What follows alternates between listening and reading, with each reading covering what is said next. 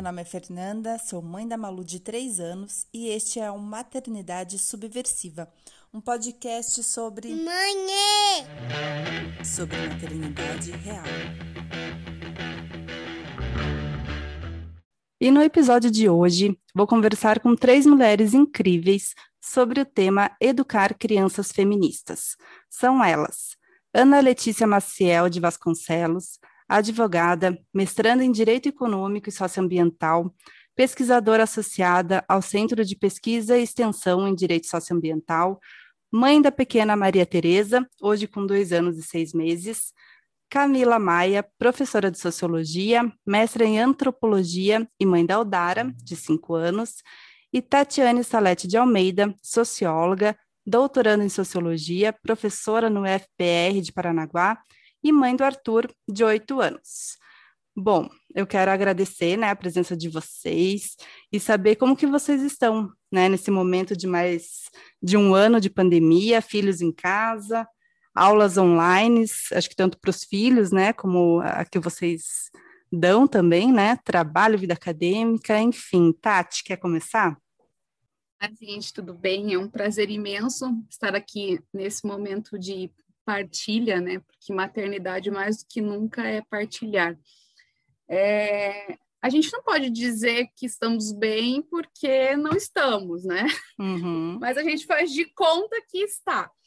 É, como tem sido é, com uma criança em casa, isso é, é, o mais complexo, ainda mais por eu ser socióloga e entender da importância da socialização, porque eu vejo escola muito mais do que um espaço de transmissão de conhecimento, é um espaço em que eles, as crianças, aprendem a conviver com outras crianças e com outras famílias. O Arthur é uma criança tímida, sempre foi tímido. Eu demorei para aceitar, porque eu sempre fui a criança metida, que fazia apresentações para a família, e aí tive um filho muito tímido isso demorou para é, é, nós dois se encaixarmos, e quando eu entendi isso, que eu tinha que obedecer o ritmo dele e aceitar que ele era tímido, e que eu senti que ele estava começando a se desenvolver, aceitar apresentações escolares ali no, no fim dos seus sete anos, é, veio a pandemia. E eu vejo que ele é, voltou pelo menos um ou dois anos nesse aspecto emocional, ele é a criança que não sente saudade da escola, ele é a criança que não quer voltar para a escola, é, porque ele está no auge do conforto dele, porque ele tem a tela com as que deixa mudo, ele comenta todas as aulas sem a professora escutar, sem os colegas escutar, então ele pode pensar em voz alta, é, e nos intervalos ele corre para frente do sofá, come o biscoito, a bolacha, a fruta, e aí acaba o recreio e ele volta ali. Então, nesse sentido, é, eu sinto que a gente vai ter um trabalhão depois. Quando a gente fala, Arthur, talvez você vai ter que voltar para a escola. Aí ele já, não, mamãe, eu tô com medo, eu não vou saber fazer amigos. Então é, é complexo. Eu acho que eu sofro mais por ele, por saber da importância da socialização. Quanto a mim, eu estou achando bom que eu tenho o privilégio de poder fazer home office, dar as aulas na tela, porque daí ele está ali no quarto do lado, fazendo as aulas dele, então não dá nem para reclamar. Uhum. E você, Ana, acho que você não tem ainda, né, a questão do, da aula online, mas como que está sendo para você? Bom, tem sido uma imersão. É, quando a Maria Tereza nasceu, eu voltei a trabalhar muito rápido, né? E eu coloquei a Maria Teresa, adaptei a Maria Teresa na creche muito cedo para que eu pudesse voltar a trabalhar. Sempre foi uma questão muito importante a questão do meu trabalho, então é, essa logística para eu conseguir voltar a trabalhar, como montar isso, né? Para mim, para nós aqui de casa, sempre foi uma questão muito válida. E ao mesmo tempo essa nova estrutura do trabalho remoto, né? apesar das dificuldades, ninguém está bem, né? não é um momento da humanidade, é um momento de crise, não é um momento feliz, não é um momento. Mas, como a Maria Tereza tem dois anos e seis meses, também tem sido. A gente saiu, ela tinha um ano e cinco meses, né? Saí home office bem no começo, Então, tem sido uma experiência de imersão na, nesse mundo lúdico né, que ela vem estruturando nesse período. É, a gente está conseguindo acompanhar muito próximos, porque eu e o Pedro, Pedro também tem um trabalho que conseguiu ficar 100% remoto, né? E ele é programador e provavelmente não vai voltar a trabalhar mais. Então, o trabalho remoto entrou na nossa vida para ficar em definitivo e eu consegui adaptar a minha advocacia para ficar remoto, né? Lógico que tem pessoas fazem os atendimentos, então, mas eu consegui adaptar isso. E estou tendo as aulas remotas, então a gente está full time, né? Uhum. É, é um exercício bem diferente de tudo que eu já experienciei, porque essa mistura, né? Essa mistura e a gente que faz um trabalho intelectual sabe também que uma criança demanda tempo e a gente tem muitas interrupções no trabalho, também isso é uma adaptação, foi uma adaptação, hoje está bem melhor, no começo era um sofrimento muito grande. Eu acostumada a produzir muito no espaço de tempo, né? As coisas não são assim, a vida não é assim mais. Uhum. Então tem sido assim, mas ao mesmo tempo uma oportunidade inacreditável, né? Porque eu não ia ver a Maria Teresa crescendo, eu não ia escutar a primeira a primeira palavra, talvez, eu não vi. E agora eu tô vendo tudo. Desfraude uhum. 100% meu. Maravilha! Sem dividir. É isso. E você, Camila, como que você tem passado? Como que você está aí nesse momento?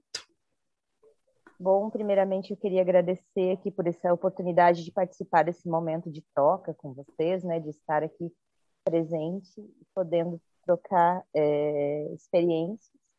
E para a gente tem sido, confesso que tem sido relativamente cômodo essa questão do trabalho, do trabalho em home office também, de estar com a criança em casa, porque a gente tinha muitas dificuldades com relação a deslocamento, a horário de escolinha, que o horário da escola dela sempre bateu com os nossos horários de trabalho. Então a nossa rotina ela ela costumava ser muito corrida e a gente passava muito tempo longe dela, porque o Dara estudava em tempo integral até o ano passado, né?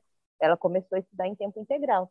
Uhum. Então, a gente uhum. também está vendo esse momento como uma oportunidade de estar mais tempo com ela, de é, participar dos processos de aprendizado dela, né? De ensinar e aprender com ela, embora né, a gente também não veja isso de uma forma romantizada. Óbvio que não está fácil, né, conciliar as coisas, porque criança demanda tempo o tempo inteiro. Né? Nós trabalhamos como professores, então a gente está ali, né, imerso no trabalho o tempo todo. As demandas são, têm sido muito grandes por parte das escolas, né, porque nós atendemos os alunos em tempo integral também, né, então os filhos de outras pessoas também estão demandando muito da gente enquanto professor agora, né? então tem sido uma experiência é, bastante, bastante cansativa, uhum. mas em termos da convivência com ela, eu vejo que a gente tem ganhado muito em participar dessa fase da vida dela, que ela está se alfabetizando, né? Que ela está de repente aprendendo, né, um idioma novo agora. A gente está conseguindo né, participar bastante desses processos de aprendizado, né? Então, vir, vendo por esse lado tem sido bastante interessante. Né? É, é, eu concordo com vocês nessa questão aí da participação ativa, né? É, no crescimento, no desenvolvimento deles. Aqui também, né, a gente está full time com a, com a Malu, mas não dá para negar, né, o quão cansativo também é, né, porque daí a gente não tem um tempo para a gente ficar ali o tempo inteiro. E o negócio é, é aguardar, né, a vacina e continuar se cuidando, que, bom, com esse desgoverno, a gente não sabe quando que vai chegar a nossa vez, e é tudo muito incerto ainda, né? Mas enfim. É, a gente vai falar sobre como educar crianças feministas e o potencial de transformação social que a maternidade tem nesse sentido, pelo menos é o que eu acho, assim, né? A maternidade, ela é muito desafiadora, né, em vários sentidos, é, e você conseguir pegar uma pauta tão necessária como o feminismo, né, introduzi-la na educação de uma criança, seja ela é, menina ou menino, de uma forma naturalizada, me faz crer no mundo melhor, assim, de verdade.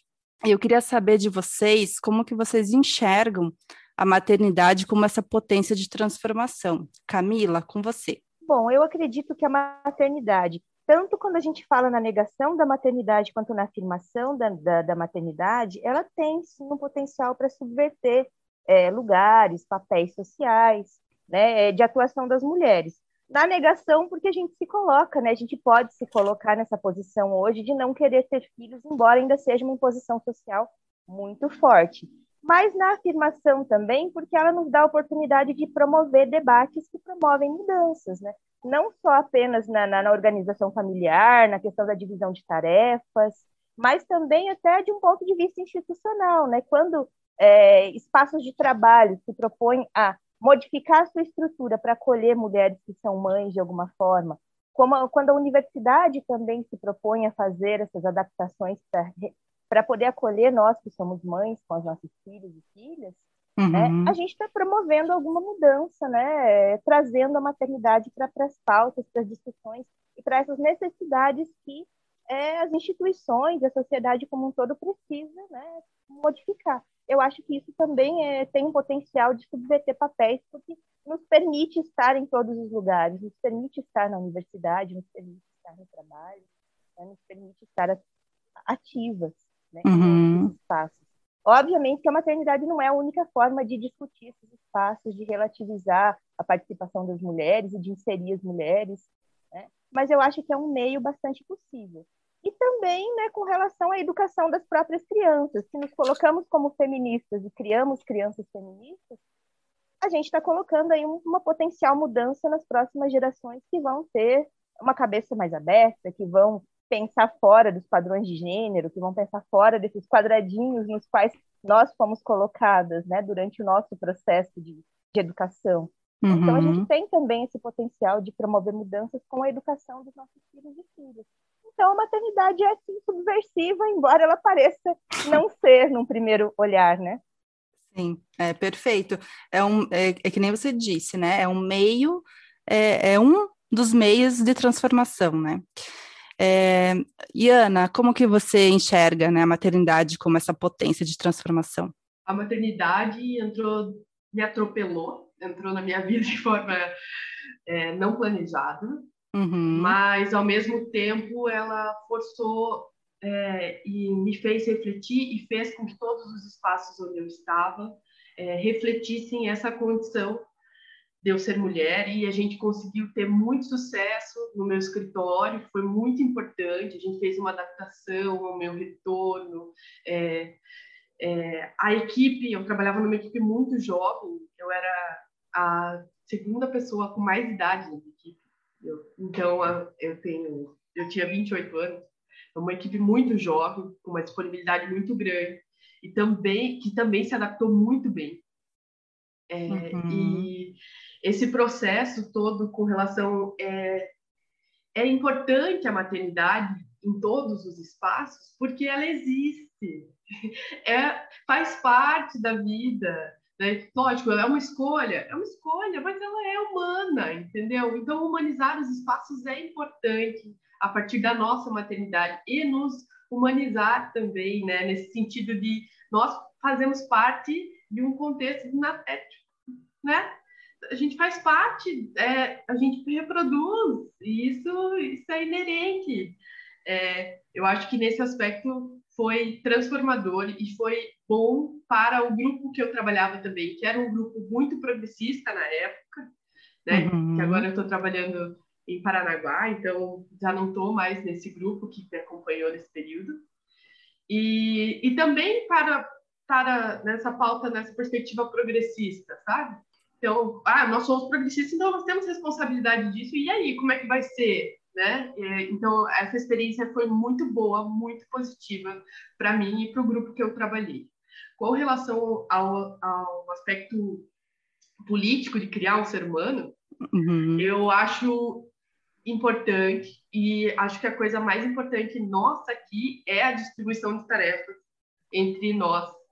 E eu senti e sinto às vezes eu senti e sinto muita cobrança com relação à questão das mulheres uhum. e determinados comportamentos, mas eu acho muito importante a postura que o Pedro tem, ele tem muito espaço, ele, então, como eu trabalhei desde muito cedo, eu viajava, ele ficava com a Maria Tereza, sempre ficou com ela muito pequeno, e ao mesmo tempo eu via que isso também era um aspecto de liberdade para mim, mas um espaço de construção da relação dele com ela e de responsabilidade de cuidado dele com ela. Ela ser criada nesse contexto sempre achei muito importante. É, mas eu acho que, apesar da gente criar né, os nossos, nossos filhos sobre esse sobre, sobre esse, com esse viés e com esses exemplos e sempre debatendo essas questões, porque a gente também está em desconstrução.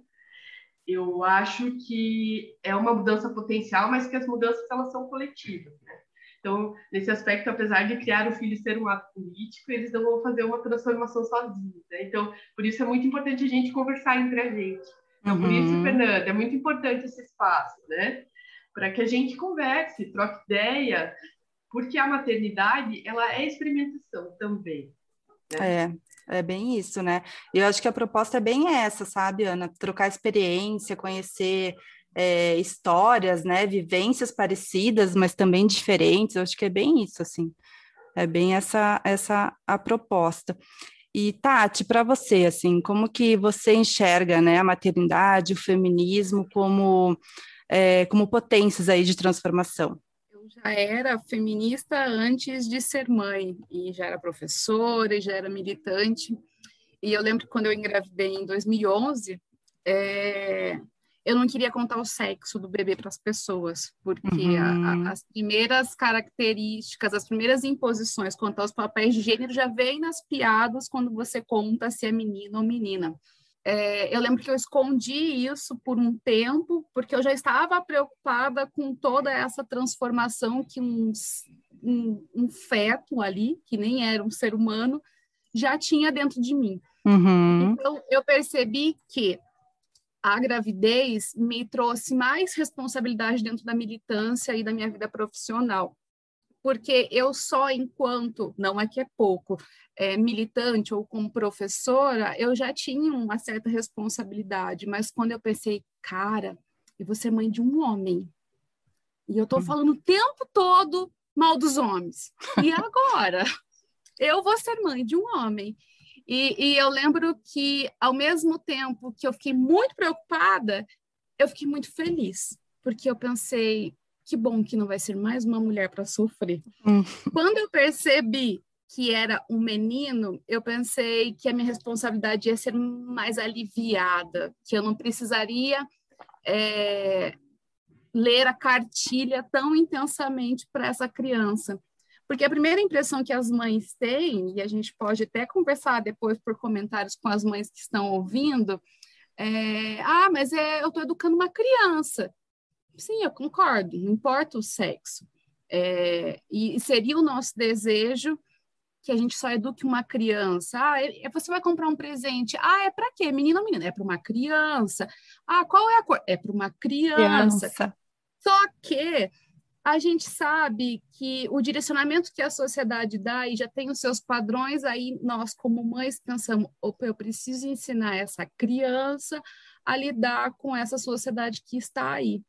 Então eu vejo que o feminismo ele ficou mais pesado na minha mochila é, por ser um menino, porque o meu maior medo era eu não posso educar e socializar um, uma pessoa que violente outras mulheres. Eu não quero que outras mulheres um dia venham falar assim, mas o seu filho fez tal coisa, tal coisa, tal coisa, e tudo que eu sempre repudiei. Então, a minha ilusão de que ser um menino seria mais fácil logo passou, porque eu tive que, além de é, pensar na educação dessa criança, eu tive que pensar no pai da criança, na avó, no vô, na tia.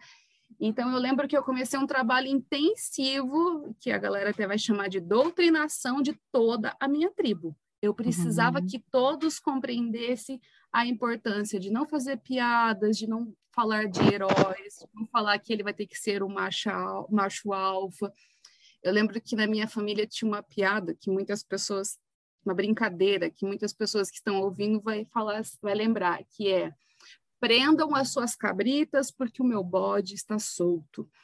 Isso é muito comum na cultura popular e eu tinha assim ojerias, arrepios dessa frase e eu pensava assim, eu não posso criar um bode uhum. dentro. E aí eu falava e assim, o como é difícil as meninas, a, a Ana, a Camila e a Fernanda até podem é, compartilhar com a gente, porque educar a criança até é complexo, mas como é difícil redirecionar, reconstruir toda uma direção de educação com as nossas famílias, né, que são as nossas tribos, porque essas crianças não vivem só com a gente. Exatamente.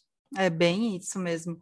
É, tem outras referências, né, na formação das crianças, então é toda, é, é, é todo o empenho, né, Tati, eu vejo muito aqui, porque como a gente mora meio que numa, como, assim, com todo mundo, tem muito essa questão, sabe? De você, ai, ter que o tempo inteiro falar assim para as outras pessoas e de você fica muito de, ai, que chata. Eu tenho que ficar falando como que eu quero e como que eu não quero que, que falem com ela. Mas eu, eu não tive esse problema de que porque eu percebi que se eu falasse ou não falasse, eu ia ser a chata. Então, assim, já que eu vou ser a chata, então eu vou ser a chata. Uhum. Eu fui a, eu fui a chata desde que não vão dar açúcar para o meu filho, porque eu estou fazendo aleitamento exclusivo. De que não vão dar calça jeans, porque eu sou uma criança ainda que não tem que usar calça jeans. Além das questões dos papéis de gênero. Então, é, eu vejo que, por isso que eu vi a Ana falando assim, como a gente cansa, como que a gente deita e assim, parece que o nosso corpo está pesando mil quilos, porque é o tempo todo não, não tem, é assim, a gente brinca que o, o brasileiro, o militante não descansa, a, a, maternidade também nos coloca ainda mais essa sobrecarga, é o tempo todo. Eu estava lembrando esses dias, vendo fotos com o Arthur, eu falei assim, Arthur, você só chupou um pirulito quando eu terminei o aleitamento, um ano e seis meses. Mas eu descobri que te deram um pirulito quando você tinha nove meses. E, e, eu lembro que eu fiz um barraco familiar, porque tinham dado açúcar para a criança. E, e eu, eu, falei assim, foi ótimo, porque o meu barraco assim foi tão grande que pronto, as pessoas uhum. passaram a me respeitar. Então, às vezes, a gente tem que. Ah, já que é louca, então vamos ser louca mesmo. Uhum. É porque, infelizmente, é assim, né? A gente tem que fazer o barraco para ser respeitado. O pior é isso, né? Eu, Ana. Eu fiquei, eu fiquei em Curitiba, eu morava em Curitiba, é então era muito só eu e o Pedro. Mas na quarentena a gente fez a opção por vir para Paranaguá, porque as casas dos nossos pais eram maiores aqui, a gente morava num apartamento muito. Sim, a gente trabalhava o dia inteiro, a criança ficava na escola o dia inteiro, a gente morava no apartamento mais perto possível, ovo, né? Então, como é que eu vou ficar trancado com a Maria Tereza de dois anos num apartamento de dois quartos, né? Então, não, não tinha como, não dava. Até se não tivesse outra opção, ia ter que dar. Mas diante da conjuntura, a gente, então a gente fez a opção por vir para Paranaguá e morar com os meus sogros. Eu estou um ano na casa do meu so, minha sogra e meu sogro. Mas é, a minha mãe já era feminista, minha mãe é psicóloga. Uhum. E a minha sogra é pedagoga. Então já tem um debate também. E eu não fui a prim, não fui a primeiro neto de, da minha sogra. Então as minhas minhas cunhadas já fizeram um, ela, a minha sogra foi tão, já estava tão treinada para ser adequada, para não invadir espaço, porque minhas cunhadas, cara, elas já delimitaram muito, elas são muito. mais do que eu. Eu sou, nossa, eu carente de rede de apoio, sozinha, por favor, me abrace, me ajude, tudo bem, não tem problema, sabe? E elas mais duras, assim, então eu já cheguei com a coisa meio montada. Já estava estruturado. Difícil, é. Eu já fui a última que foi mãe, então já, já, já, já veio com. Já tava meio, hum, a posição de voz já estava muito clara. Para minha mãe não foi tanto. Minha mãe sofreu um pouquinho. Né, nesse começo, desse, a mudança do papel social, né? Porque a maternidade, ela tem um protagonismo. Que é isso, né? Você, aqui ninguém vai dar açúcar. Por quê? Porque eu não quero. Então, é um hum. protagonismo. É um protagonismo cansativo. Porque não tem final de semana. Não tem, né? Não tem descanso. Full time como subverter né, a estrutura patriarcal na qual estamos inseridas é, e que define, entre tantas outras coisas, essa delimitação de gêneros, né, que a Tati estava comentando. É, e é desde a concepção da criança, na verdade, até mesmo antes, nessa estrutura aí que se apodera dos corpos femininos, aí entra também na questão do aborto, que eu não vou entrar nesse mérito agora, porque não é o tema hoje, mas já fica aí um convite para né, um episódio futuro. Mas, enfim, assim, como ir contra esse sistema já estabelecido, né? Porque quando a mulher engravida, como a Tati muito bem lembrou, né, a primeira coisa que a sociedade quer saber é o sexo é, da criança. E, e a gente é, também acaba reproduzindo esse modelo, né, digamos assim, porque a gente está inserido nesse contexto. Então, eu, por exemplo, quando engravidei, eu, eu, me perguntaram, mas por que, que você quer saber o sexo? Meu sobrinho me perguntou, eu falei, ah, porque eu, porque eu quero saber, né, enfim. Então, a gente está nesse contexto, a gente acaba reproduzindo. Mas é, é como se ser menino ou menina né, definisse aquela criança antes mesmo dela nascer. Então, como eu estava falando, né, as roupas que ela tem que usar, os brinquedos que são para ela, é, já tem um discurso já muito bem elaborado, estruturado do que uma menina ou menino podem ou não podem fazer. É, a pergunta que eu faço para vocês né, é a seguinte: como subverter essa estrutura patriarcal por meio da maternidade? Eu, olha, essa é uma pergunta dificílima, por isso, inclusive, eu fiquei assim, pensando do que, que eu ia falar aqui. É, eu acho que esse aspecto da, é muito difícil, que não tem como a gente tá nesse meio, a gente vive nessa sociedade e eu também preciso dizer para vocês que eu pensei muito sobre essas questões e eu também acho que a minha opção da maternidade quando eu fui mãe, né? É, diante das minhas do meu da quantidade de trabalho que eu tinha na época e da vida que eu levava, eu também então a, a minha opção da a minha maior subversão é a forma com que eu vivo uhum. e com que e como eu e o Pedro nos dividimos. O aspecto do cuidado da Maria Teresa, assim, não tem nenhum, assim, eu e o Pedro, a gente é ombro a ombro. Não tem. Eu, eu não, olha, depois que eu parei de amamentar, eu não posso dizer que existiu alguma diferença com relação, assim, ah, ela, de preferência, etc, etc. Então a gente conseguiu fazer isso. E, e eu acho que a forma com que a gente vive e a forma com que eu me ponho no mundo é o que pode fazer diferença efetivamente na vida da Maria Tereza. É, com relação a aspectos, por exemplo, de receber presentes e etc, e rosa e, e toda essa expectativa, eu vou falar para vocês que como a maternidade, como eu já tinha falado, me atropelou, uhum. eu eu também me deixei atropelar nesse sentido de não transformar algo que já seria difícil de eu manter esse, essa minha postura política no mundo de exposição, né? Porque eu sou uma advogada, eu faço sustentação, eu estou no espaço, né? Eu tenho que marcar meu espaço, eu tenho que me comportar, enfim, como pesquisadora também, né? E isso é um aspecto importante da minha vida e como eu isso já seria difícil a gestão de tempo com cuidado, eu sinceramente não quis fazer também é, desse aspecto do rosa ou do azul é uma tortura para mim mesma, sabe? Eu, uhum. eu privilegiei nesse aspecto, assim, montar uma rede de apoio para que eu continuasse a ser eu. Sim. Vocês entendem o que eu quero dizer? Então, por mais que a minha rede de apoio não tivesse, talvez, tanta clareza, ou às vezes escorregasse em determinados comportamentos que eu, às vezes, não. Mas era muito importante eu ter a rede de apoio.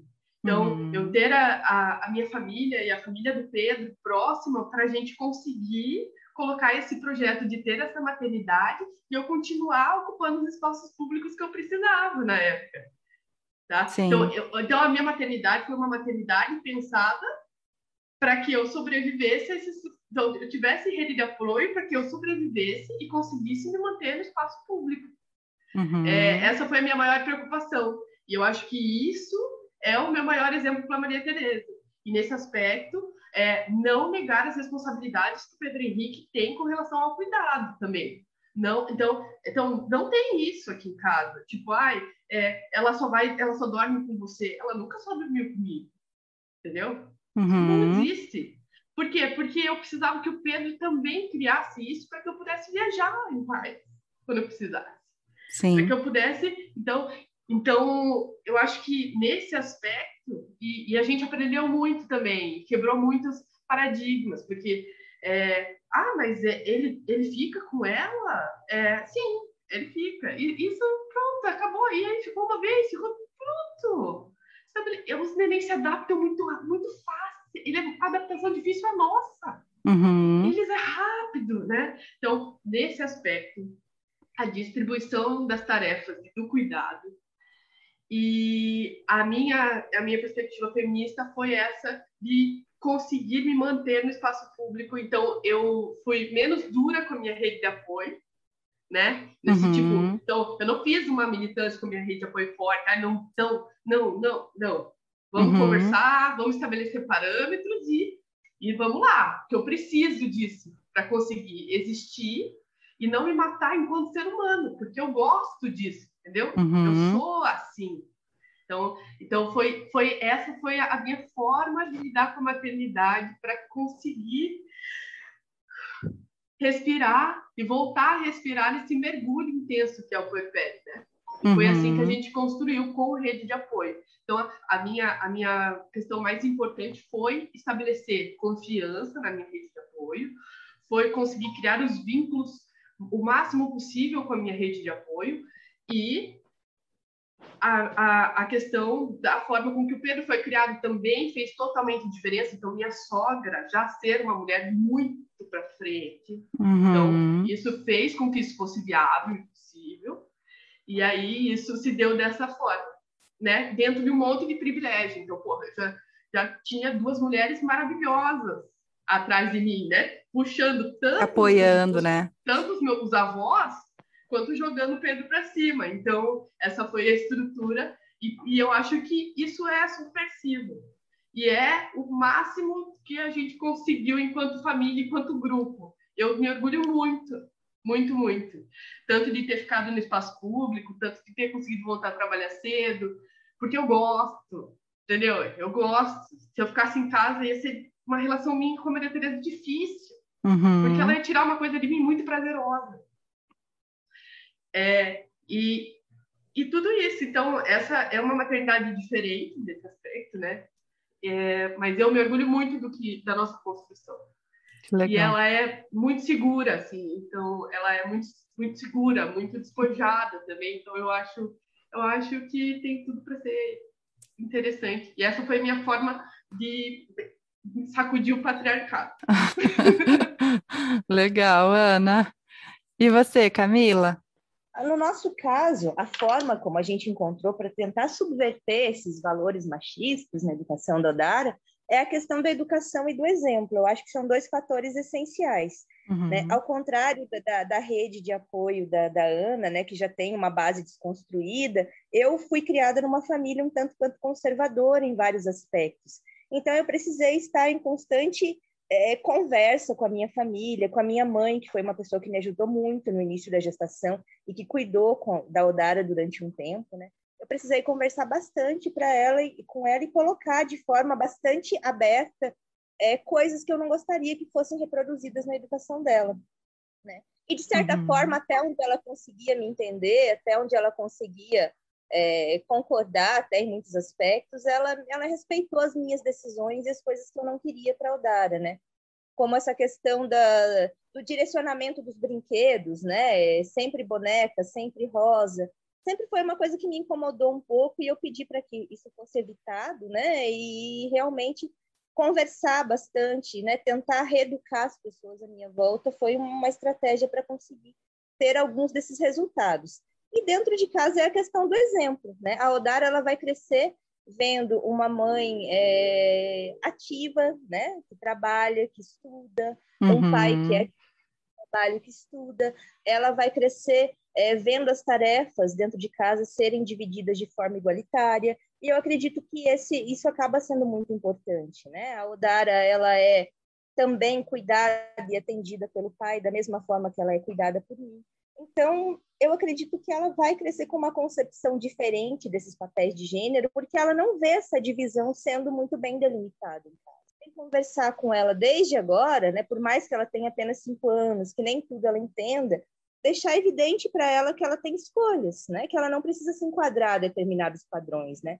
É, vocês estavam colocando a questão de como lidar com o mundo, né, como lidar com o mundo que é tão impositivo no sentido de delimitar papéis de gênero e delimitar comportamentos de gênero, é, a gente também né, tem tido as nossas lutas internas aqui para tentar né, desconstruir padrões que são colocados pela TV, por exemplo. A Odara ela passa um tempo considerável assistindo desenho animado, ela passa um tempo considerável assistindo os vídeos que ela gosta no YouTube.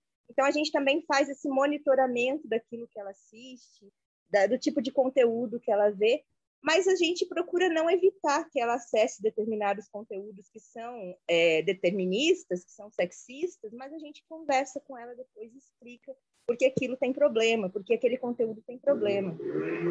Então, assim, a gente também tem é, essa preocupação de conversar com ela desde agora e explicar para ela como as coisas funcionam, né? Até porque aqui em casa a gente também tem a dupla tarefa de criar uma criança é, desconstruída em termos de gênero, mas também é, consciente em termos raciais. E a gente, né, a uhum. gente percebe difícil, porque os padrões, os padrões de gênero e os padrões raciais, seja de beleza, seja o padrão é, de quem acessa lugares de poder, estão sempre colocados, né, na TV e no mundo à nossa volta, e é difícil lidar com isso, né?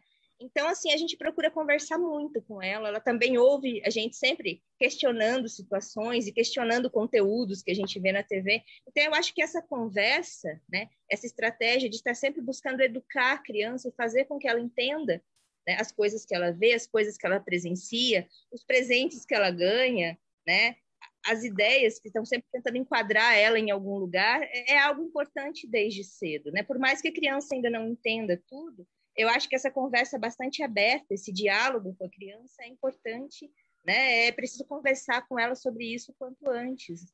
Então, tem sido essa a nossa estratégia, mostrar através do exemplo, no convívio, dentro de casa, né, de que não existem papéis pré-definidos, aqui todo mundo faz tudo, aqui todo mundo participa da educação, aqui todo mundo participa do sustento, aqui todo mundo, né, todo mundo participa ativamente da vida dela, de formas muito similares, né? e também uhum. através das e desses processos educativos que eu acredito que ajudam muito. Né? Perfeito, Cami. Nossa, o exemplo faz toda a diferença mesmo, assim. E você, Tati? É, eu vejo que na minha vida educacional com o Arthur, a gente teve um grande marco, que foi a separação do casamento. É, eu vejo que ali o Arthur ganhou um pai, porque todas essas divisões de papéis, é, como eu ficava mais tempo com ele em casa, mesmo trabalhando, mesmo fazendo mestrado, pelo exemplo eu não conseguia educar muito, porque era eu que fazia atividade doméstica, trabalhava, estudava e educava ele. Com a separação, que ele tinha quatro para cinco anos, é, ele passou a ter duas casas e aí ele viu um pai presente, ele viu um pai atuante, que via, ia na, na, na nas reuniões de escolas, e eu até falo para o meu ex-marido, eu falei, ah, dizem que quando nasce uma criança, se nasce um pai e uma mãe, não, né? A gente precisou separar para nascer esse pai. é, e e para o Arthur ficou muito é, mais visível. E eu concordo muito tanto com a Ana quanto a Camila de que nós não somos só mães. E isso tem que se ensinar na prática. E isso eu falo para o Arthur agora, que está com oito. Arthur, a maternidade não me basta. Arthur, eu canso de ser mãe. Eu fico, eu falo, ele fala assim que ele fica quatro dias comigo e três com o pai. É regra. Aí ele fala assim: o que você faz quando eu não estou aqui? Eu falei: eu descanso, porque eu, eu, eu fico cansada de você. E aí ele dá risada. aí ele fala: eu também descanso de você. eu acho que esse é, é difícil a gente subverter esse grande dogma social de que a maternidade nos completa. É, é uma questão religiosa, é uma questão ocidental a gente não entende muito de Oriente, mas dá para dizer que é uma questão religiosa ocidental muito forte, de que a maternidade nos supre, que a maternidade nos dá um certificado de completude na vida. E isso é uma balela tão grande que é, vai oprimindo as pessoas, tanto as crianças quanto as mães. Então, a, a minha principal ferramenta hoje, 2021, é Arthur, além de sua mãe, eu sou outras. Eu sou estudante de doutorado, eu sou professora, é, eu sou amiga. Eu nunca minto para ele. Agora que a gente tem pandemia, mas eu não falava assim, ah, eu estou indo trabalhar. Eu falava, não, filho, mamãe está indo para o bar. Eu vou uhum. beber com as minhas amigas. Ai, mas eu vou para casa do meu pai. Tudo bem. É, principalmente por ser um menino, para ele não entender desde pequeno de que eu sou dele. Porque uhum. a gente estuda é, é, violência doméstica ou feminicídio, a gente entende que a, a, o, o gatilho da violência vem quando o homem entende ou percebe que aquela mulher não é dele, uhum. ou que aquele corpo não é dele. Então, é, ensinar para ele que eu sou outras e que a maternidade não me basta é a minha principal ferramenta de, de, de tentar destruir com tudo. Mas eu tive uma segunda, e isso daí eu compactuei com o pai do Arthur e com toda a família, e todo mundo me ajudou. A gente não ensinou a ele gostar de heróis, nem de Batman, nem de Homem-Aranha, nem de um nada. E, e, as pessoas me questionavam muito, nossa, mas ele não gosta? Eu falei, ele, ele nem sabe o que é. E as pessoas me questionavam, mas por quê? Eu falei assim, é muito pesado ser herói porque eu tenho que salvar o mundo, porque eu tenho que salvar a mocinha, que eu tenho que é, matar os bandidos e prender todo mundo. Eu entendo que o patriarcado mata e destrói muitas vidas de mulheres, mas também destrói muito com os homens. Muito. É, e eu só percebi isso numa aula de ensino médio, é, que eu estava falando sobre suicídio em Durkheim, e a gente trouxe para a contemporaneidade, e saiu um relatório sobre índices de suicídio e quem era que mais se matava. São homens. E aí a gente foi com, com os, os, estudantes atrás dos motivos, das causas. A gente estava meio que uma ação weberiana, né? uma sociologia compreensiva de qual é a motivação desse suicídio. E aí a gente percebeu que era depois de dois grandes fatos: ou perdeu o emprego ou perdeu uma relação, uma esposa, um, alguma coisa assim. Mas e aí os alunos me perguntavam: "Mas prof, por que, que eles se matavam?" Eu falei: "Porque eles foram ensinados a ser herói, né? Tudo eles têm que salvar, tudo eles suprem, tudo eles dão conta. Só que não é assim. Então, eu vejo que hoje o meu filho, o Arthur, oito anos, ele não entende dessa lógica de que ele tem que salvar, é, que tudo bem chorar, que tudo bem falar de sentimentos. A, gente tem toda noite a hora das partes. O que, que são a hora das partes? A gente deita e aí é falar de sentimentos. Qual foi a parte triste? Qual foi a parte feliz? Agora eu estou ensinando para ele sobre raiva e ódio. Qual foi a parte que teve raiva, o ódio? E qual foi o ponto máximo do dia. Porque às vezes ele não entendia muito, ah, porque isso foi divertido, quer dizer que essa foi a parte feliz. Então, agora ele já entende diferenciar os sentimentos, mas é muito importante falar para as crianças, mas muito mais para os meninos, aqui tudo bem falar sobre os seus sentimentos. Uhum. Às vezes ele ficou triste porque a professora pediu para ler e ele viu que algum colega na tela estava rindo enquanto ele estava lendo. É, então, falar de sentimentos, mostrar que eu não sou dele e não ensinar sobre heróis foram minhas ferramentas, minha, meu segredo aí, meu trunfo. Que legal, Tati. É como aquela questão, né, da mulher, da mãe superpoderosa também, né, que dá conta de tudo. É, é tão importante que eles tenham nessa consciência que pai e mãe é, exercem outros papéis, né, não só o de pai e mãe, que tem um todo um, eles não são né, o centro do mundo, como você comentou e tudo mais. Eu acho muito importante isso. E essa questão da, da vulnerabilidade também, principalmente com os meninos se permitir ser vulnerável, exprimir seus sentimentos e tudo mais. Bem bacana.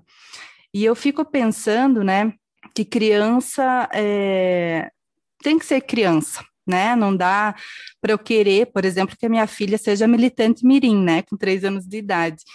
E, e, nem é essa a proposta, nem é, é disso que a gente está falando aqui, né? É, eu acredito muito nessa educação feminista naturalizada, como a gente está comentando aqui do dia a dia, na divisão das tarefas, como a Ana comentou, é, como o exemplo, né, que a Camila também disse, na, né, naturalizar no dia a dia nas questões que ela mesmo, no caso a Malu, né, no, no alto aí dos seus três anos, já, já trouxe para mim, para o pai dela, é, por exemplo, né, não tem como eu querer conversar com ela sobre o patriarcado, mas tem como eu dizer para ela é, né, e fazer ela entender que tudo bem ela usar azul, por exemplo. Né, já foi uma questão que ela apresentou para a gente, até porque ela convive com outras pessoas, então ela acaba tendo outras referências aí na formação dela e vai da gente, como mãe e pai, orientar.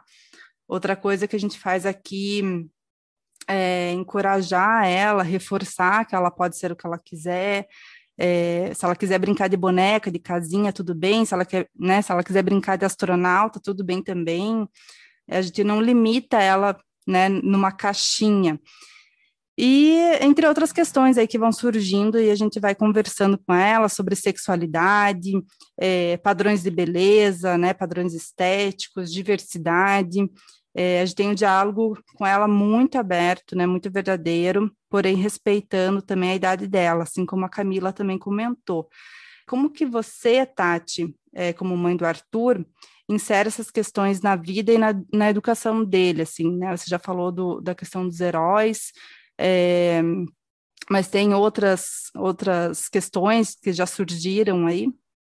Você falou sobre padrões de corpos, eu lembrei de uma situação pandêmica que foi engraçada, mas desesperadora.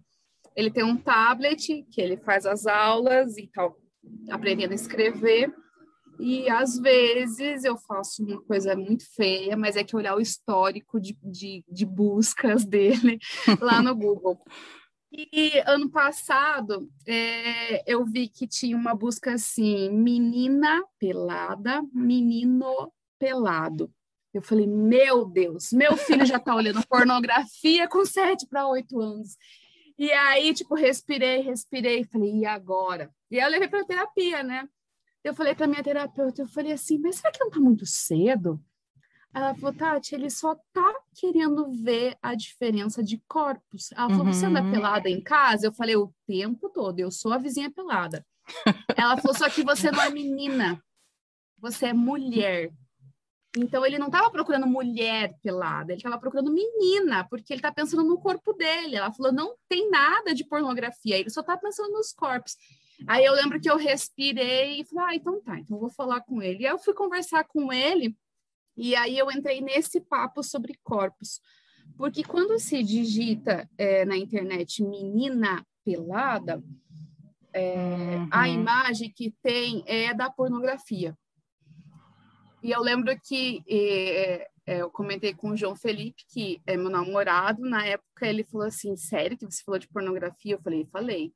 Porque ele precisa entender que aquele corpo não é o corpo padrão. Aquilo ali é um corpo escolhido e é, não sei se foi a Camila ou a Ana, acho que foi a Camila falando assim, sobre ter papo aberto. Aqui a gente fala sobre tudo o tempo todo. Nunca, nunca subestime a capacidade dessas crianças. Eles entendem. É uhum. só a gente saber conversar.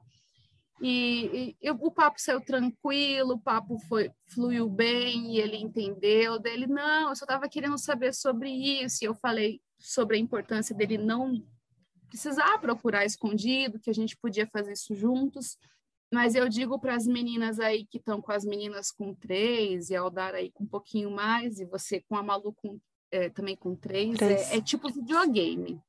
Cada idade vai ficando mais difícil, porque a complexidade das coisas é, vai aumentando.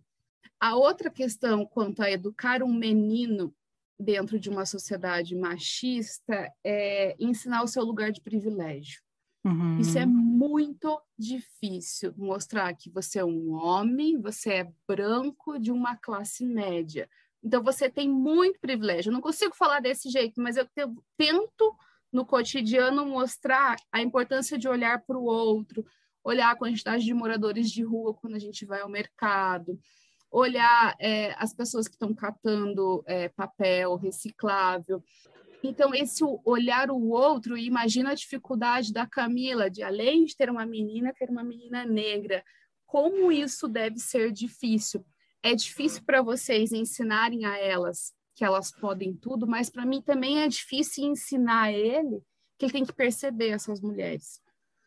É, eu vejo que ele consegue, e às vezes eu até tenho que pôr um pouco o pé no freio, porque eu não acredito em signo, mas ele é canceriano, então ele chora. Dramático. Chora, um drama. é, e o Arthur, se vê reportagem de, acho que essa semana passou na RPC de, de a quantidade de moradores de rua que aumentou com a pandemia, pronto, acaba com o dia dele, aí ele chora, mãe, como a gente poderia fazer? Mãe, como que a gente poderia resolver isso? Aí, às vezes, eu até não, a gente quase não assiste noticiários porque eu vejo que ele entrou nesse sentido de olhar para o outro. Outro fenômeno engraçado foi nas eleições de 2018, quando começou o foguetório, que o Bolsonaro tinha sido eleito, é, ele viu que eu chorei Aí ele pegou e chorou também, um canceriano com uma pisciana. Choramos, se abraçamos. Aí ele falou assim: o Haddad e a Manu não ganharam. Eu falei: não, filho, não ganharam. E ele acompanhou. O, vocês vão ver ano, ano que vem, 2022, o que são essas crianças de vocês acompanhando os debates eleitorais. Eles são muito espertos. Então. É, por ter a gente em casa, por a gente já ter uma nossa conversa já é diferente do cidadão médio brasileiro. É, eu lembro que o Arthur gostava muito do Boulos, pelo tipo de debate, ele adorava o Cabo da Ciolo por causa do sotaque. Vocês vão ver ano que vem. Ano que vem a gente volta a conversar sobre maternidade e eleições, é uma pauta importante. E voltando às eleições do Bolsonaro, eu chorei, ele chorou, daí ele falou assim: por que a gente não vai embora? Aí eu falei, embora? Daí ele, é, a gente podia morar em outro país, é só nós dois. Aí eu peguei e falei assim, e todas essas pessoas que vão ficar, será que elas não merecem ajuda? Daí ele pegou, enxugou as lágrimas e falou assim, tá bom, mamãe, a gente vai ficar para ajudar as pessoas. Olha só. É um trabalho árduo, que começa do tamanho dos que vocês têm aí? É.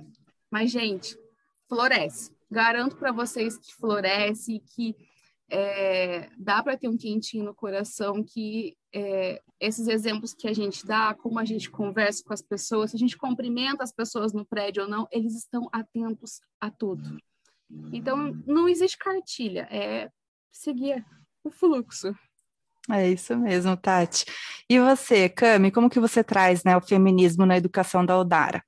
Eu acredito que principalmente é como, a, é como eu já falei sobre a questão do exemplo, né? A gente tenta mostrar para ela na vida prática como ela é uma criança passível de fazer escolhas, como ela tem escolhas, como ela pode escolher aquilo que ela quer ser, como ela pode escolher o caminho que ela quer tomar. Então a gente está sempre né, exaltando essa ideia de que ela tem liberdade, né, de que ela pode fazer escolhas na vida dela e né, enfim, tentando também mostrar para ela como não, não há diferença na forma como eu e o pai dela fazemos as coisas para que ela não se sinta limitada. Uhum. Então, a uhum. ideia é estar através de exemplos, seja dentro de casa, sendo é, trazendo personalidades que a gente acha que são importantes, né, que podem ser bem representativas, tanto na questão étnica quanto na questão de gênero, para que ela perceba que mulheres não têm limites, que mulheres, né, é, são tão capazes quanto homens, que mulheres negras vão sofrer mais para alcançar determinados lugares sociais, mas que é possível. Uhum. Né? É, então a gente tenta através desses vários exemplos, né, seja no, dentro de casa, seja trazendo exemplos de várias áreas para ela, né, mostrando que mulher pode ser astronauta, mostrando que mulher pode ser escritora, né, pode ser pintora, pode ser artista, que ela pode ser aquilo que, que ela quiser, que ela tem escolhas e que ela não tem necessariamente limites, né? Então, assim, né, é, é, sempre, sempre, sempre através do exemplo e da questão da educação mesmo, né? E da conversa, né? É, são essas as estratégias que a gente usa e eu acredito que está funcionando muito bem, né? É, acho que foi a Tati que falou alguma coisa sobre a filha dela gostar de, de, de, sobre o filho dela gostar de brincar com os mais variados brinquedos, né? A Odara também é uma criança que tem muito essa questão. Ela, fala, ela gosta de brincar de carrinho, ela gosta de brincar de boneca. Hoje ainda ela estava falando para mim que ela tem dúvida se ela quer ser bailarina ou astronauta. Né? Então a gente também. É, aí a gente falou: ah, você pode ser uma bailarina astronauta, né? Dançando no espaço, enfim. Né? Você tem você tem escolhas. A gente também não limita as escolhas dela que estão dentro dos padrões de gênero pré-estabelecidos, né? Mas a gente sempre deixa evidente que ela não precisa se enquadrar a esses padrões. Uhum. Então, é, tem sido as estratégias que a gente está usando e eu acredito que funciona muito bem. A Odara é uma criança bem ela é uma menininha bem empoderada, ela é bem diferente, né? Até ela tem uma personalidade muito diferente da minha, do pai dela, né? somos mais tímidos, mais quietos. Né? Ela já não é assim, ela é uma criança que tem atitude, que conversa, que está disposta a aprender, né? Então, quando eu vejo esse comportamento dela, sempre tão disposto, sempre tão ativo, sempre tão interessado, eu percebo que a gente está indo pelo caminho certo, com os nossos tropeços, né, com erros e acertos, mas sempre tentando fazer o certo, sempre tentando dar o melhor exemplo para ela. Legal, Cami. E você, Ana, você já, né, já se deparou aí com algumas alguma dessas questões com a, com a pequenininha, com a Maria Tereza, ou ainda não teve nenhuma situação desse tipo, assim? É, eu vou dividir com vocês que a gente que teve os filhos bebês, entramos com os filhos bebês em quarentena, né? Porque a Maria tinha um ano e quatro meses, um ano e cinco, e agora que eu tô tendo, eu, tô, eu senti que, é, que ela me demandava estímulo. Assim, eu senti que tipo, ela queria saber as cores, sabe? É, eu tive que. Eu não sou uma educadora, não tenho formação, né? Então eu tive que pensar, puta, e agora? Ela quer aprender as cores. E agora? Então eu tive que ir atrás de muita coisa, e eu acho que essa situação específica que a gente está, a gente está muito numa bolha, né?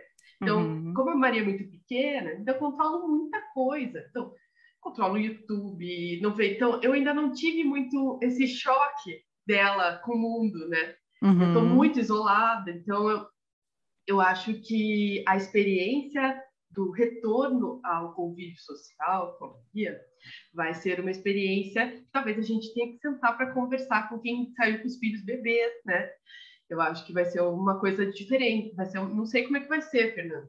Como é que vai ser Malu e Maria Tereza retornando para a escola? Porque daí elas têm a personalidade delas, né? A Maria é muito segura, a Maria tem uma carência muito grande de socialização hoje. Eu sinto, tipo, ela quer ver criança, é, ela vê as crianças na rua, fica mandando tchau, mandando oi. Ela quer conviver com mais crianças, é, ela tem uma necessidade e agora a gente não está tendo. E eu acho que ela não tem trazido tantas coisas e me questionado tanto, e não tem questionado tanto o Pedro. A gente não está numa posição tão desconfortável ou vendo outras, porque a gente está nessa bolha super controlado, né? Vamos ver como é que vai ser sair disso.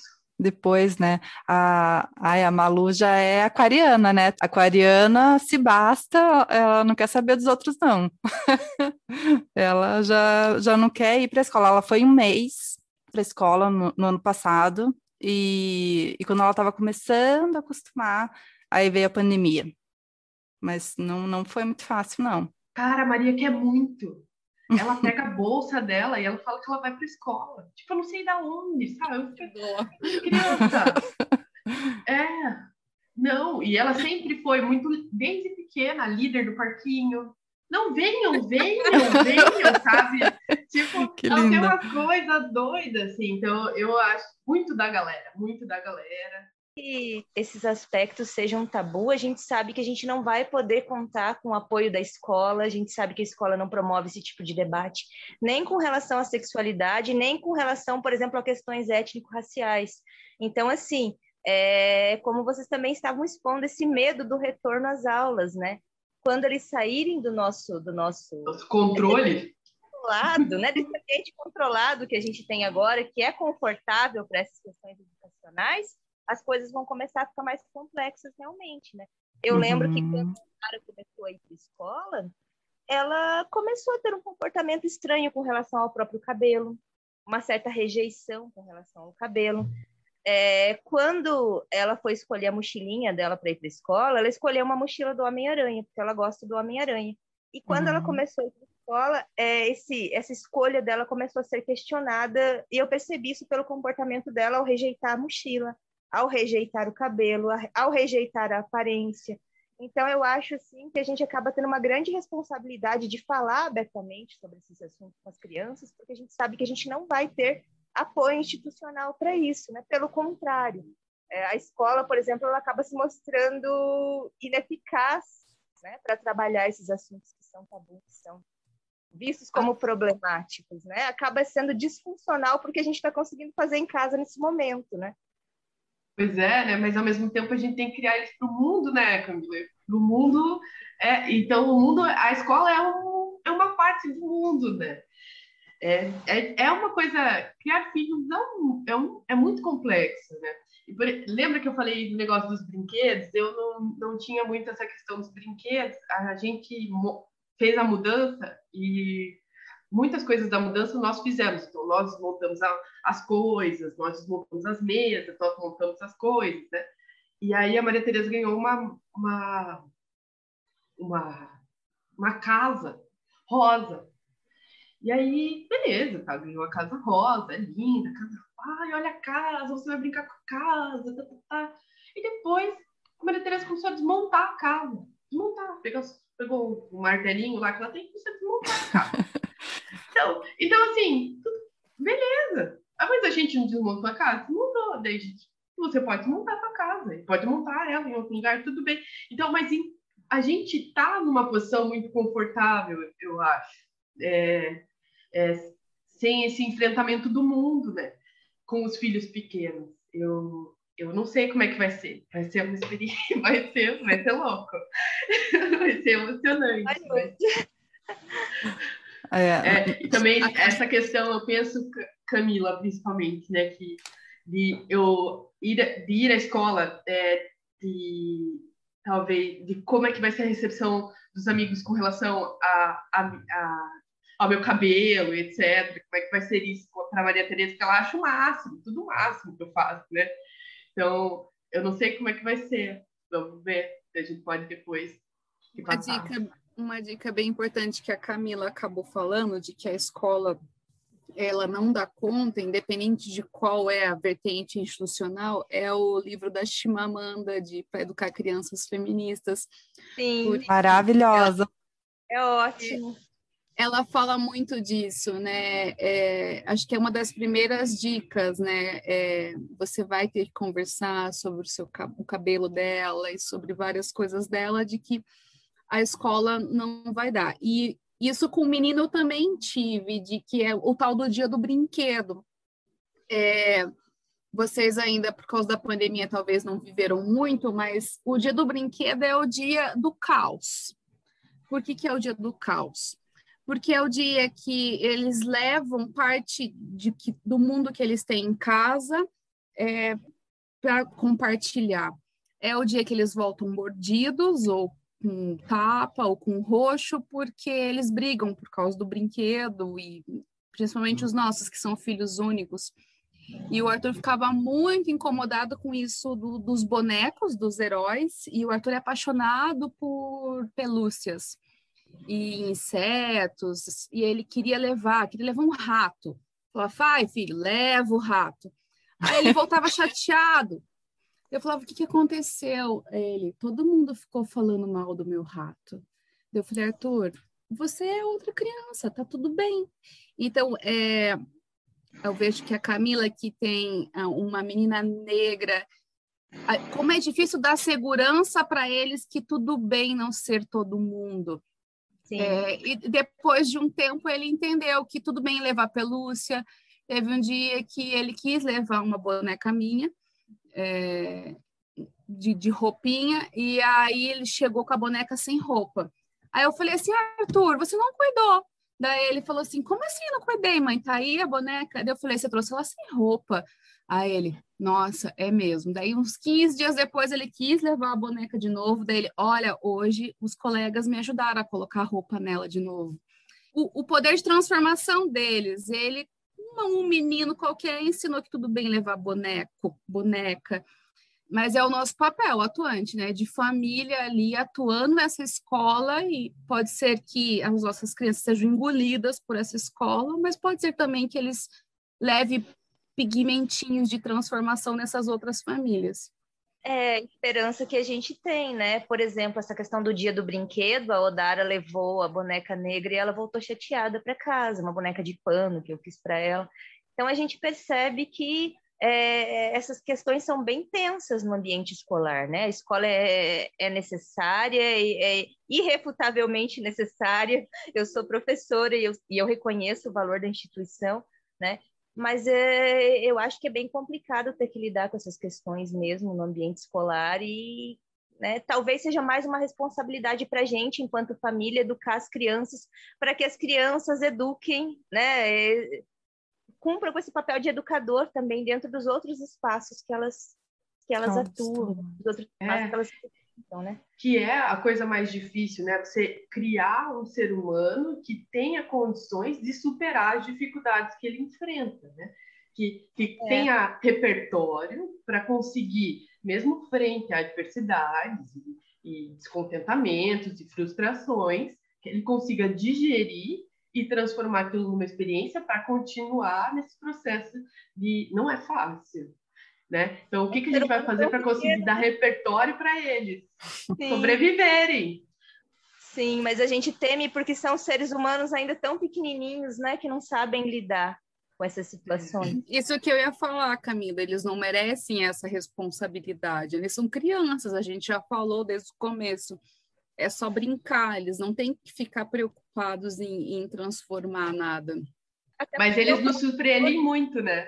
Eles nos surpreendem muito, assim. Eu, eu sempre, é, sempre fico com, conforme as demandas vão aparecendo, sempre fico muito impressionada, assim, com a capacidade de absorção, de, de, de entender o que está acontecendo, de refletir, de, assim, deles tão pequenos, né? É, é, um, é muito prazeroso observar. É, quando eu falo até dessa questão da educação, eu digo até no sentido de estar nos espaços. Às vezes o próprio corpo deles, em determinados espaços, é subversivo, né? Então eu penso uhum. que nesse é importante que ela tenha essa postura empoderada e que ela faça uso da própria presença dela, ainda que de forma inconsciente, né? Que ela de repente consiga transformar os padrões dentro desses espaços apenas por estar ali né? Com, com certeza. E é isso que eu digo, né, do potencial de, de transformação da maternidade nesse sentido, assim, de você conseguir é, dar os seus valores para aquele serzinho e, e, e, né, e daí eles, um pouquinho em pouquinho, e depois ali no coletivo, eles conseguirem ir transformando e tudo mais. Eles, eles sugam e o tempo todo, nem que aquilo que eles aprendem vem e virem contra a gente uns quatro, três anos atrás, o Arthur estava com uma xícara na mão e foi pôr na mesa e derrubou e quebrou a, a asinha da xícara. Daí eu falei, nossa, Arthur, você está desatento? Peça desculpas, filho. Daí ele falou assim, não, não vou pedir desculpas. Eu falei, como assim não vai pedir desculpas? Ele não foi desatenção. Falei, ai, foi o quê? Ele foi um ato de protesto. Eu pensei, meu Deus, eu tô levando essa criança em passeata demais, porque o Arthur sempre foi comigo. Ah, vamos no Ele Não, vamos na Marcha das Vadias, vamos em tal coisa, vamos, filho. Agora que depois dos sete anos que daí entrou a, a pandemia, eu vejo que esse espírito nele eu perdi o embalo. É, mas eu falei assim, como assim é um ato de protesto? Eu falei, isso não Porque é lá um pode e aqui não pode. Porque quebrar lá pode e aqui não pode. Mas é lógico. E, e vejo como que eles, é, talvez porque o meu ambiente aqui em casa é muito de adultos e muito das ciências sociais, o pessoal da sociologia, da ciência política e da antropologia, ele por se chamar Arthur, ele não deixa que as pessoas chamem ele de príncipe. Ah, o príncipe, o rei Arthur. Daí ele fala: Não, eu sou republicano. Ah, ele já entendeu, porque eu expliquei para ele uma vez o que, que era monarquia, o que, que era república. É, e aí ele falou assim: Nossa, mas monarquia não é muito bom, né, mãe? Eu falei assim: É, o que, que você acha? Ele, ah, mas por que as pessoas sempre acham que eu vou ser o rei Arthur? Eu falei: Ah, porque o teu nome está associado a um rei, mas assim como Henrique, como George. Dele é, mas todo mundo fala, ah, então eu sou um príncipe, eu sou o rei Arthur, mas eu quero ser presidente, eu não quero ser rei. então vejo que, é, que esse empoderamento que a gente tem, é, principalmente com as meninas, e eu vejo quando a Camila fala que o quanto a Odara ela, ela é empoderada, é uma delícia de ouvir. Uhum. E eu do lado uhum. de cá, a minha função é ensinar esse menino a olhar essa futura mulher. Porque eu vou contar para vocês a minha experiência em sala de aula com meninas adolescentes e meninos adolescentes. As meninas, nos últimos 10 anos, elas deram um salto intelectual e emocional quanto a empoderamento de que eu posso, de que eu vou fazer engenharia e de que eu não quero casar, de que eu não quero ter filhos, e que eu decido isso depois, é fenomenal, é lindo de ver. O grande problema são os meninos. Eles estão tipo, hã? Que? Ela não quer casar? Como assim ela não quer casar? É, e aí eu discuto muito com os estudantes de sala de aula, por exemplo, música sertaneja. Teve uma música que ficou muito famosa que falava: vai namorar comigo sim, é, e se reclamar, vai casar também, que acho que era vidinha de balada, que o cara chegaria na vida da mulher e acabaria com a vidinha de balada, porque ele iria casar com ela. E eu lembro que as meninas falavam assim: é sério que eles acreditam nisso? E eu fico imaginando eu, adolescente, na década de 90, final de 90, meu, eu tava, sei lá, comendo massinha. E, e as meninas já sabem o que é Simone de Beauvoir. Só que os meninos ainda estão comendo massinha. É, a educação com esses meninos, a gente vê, por exemplo, o Neymar. O cara tem 30 anos e é o menino Ney. Uhum. É, uma mídia trata eles diferente. É desafiador ser mãe de menino nesse sentido, porque eu sou mulher, eu sou militante é, e estou ocupando diferentes espaços que são negados às mulheres. Então, é difícil também, e a gente precisa falar com os meninos. É urgente, é urgente. porque vai dar, vai dar um colapso social, porque as meninas estão indo, estão com a Odara, com a Malu, com a Maria Tereza, mas os uhum. meninos estão lá achando que eles são os heróis e que eles salvam o mundo, que o carro deles é o máximo, o Hot Wheels, que agora ele tem um Max Steel e que não sei o quê, mas a realidade vai ser outra. Eles vão encontrar mulheres que querem ser astronautas bailarinas e dançarem no espaço, e eles estão pensando que eles vão ter que ser o provedor. E aí uhum. eles vão encontrar uma mulher que fica o dia inteiro fora, que ela também trabalha, que ela está fazendo pós-doc. E aí? Então, é, é desafiante esse papel de conversar com os nossos companheiros, namorados, maridos, filhos, para que a gente peça que eles falem com seus colegas e amigos quando os meus amigos perguntam qual é a minha função nisso tudo, eu falo, é escutar. Você uhum. tem que uhum. ficar quieto e vai escutar o que a gente está falando. Daí eles, tá, e daí? O que, que eu faço com isso? Aí você vai falar com os seus pares, aí você vai falar com os outros homens. A gente precisa incluir os homens nas pautas, porque hum, vai colapsar o sistema logo, logo. Bem é, isso, e, tá. e eles vão, eles precisam se relacionar, conversar, construir vidas comuns, né? Não adianta a gente também, a gente está no, tá no, no mesmo barco, né? A gente tem que remar todo mundo junto. Eu acho que é muito importante e acho que deve ser muito difícil. Eu queria saber se fosse ao contrário, né? Se vocês tivessem é, tido um menino, no caso a Camila e a Ana, e uma menina, no caso da Tati, vocês criariam de forma diferente? Camila, o que, que você acha?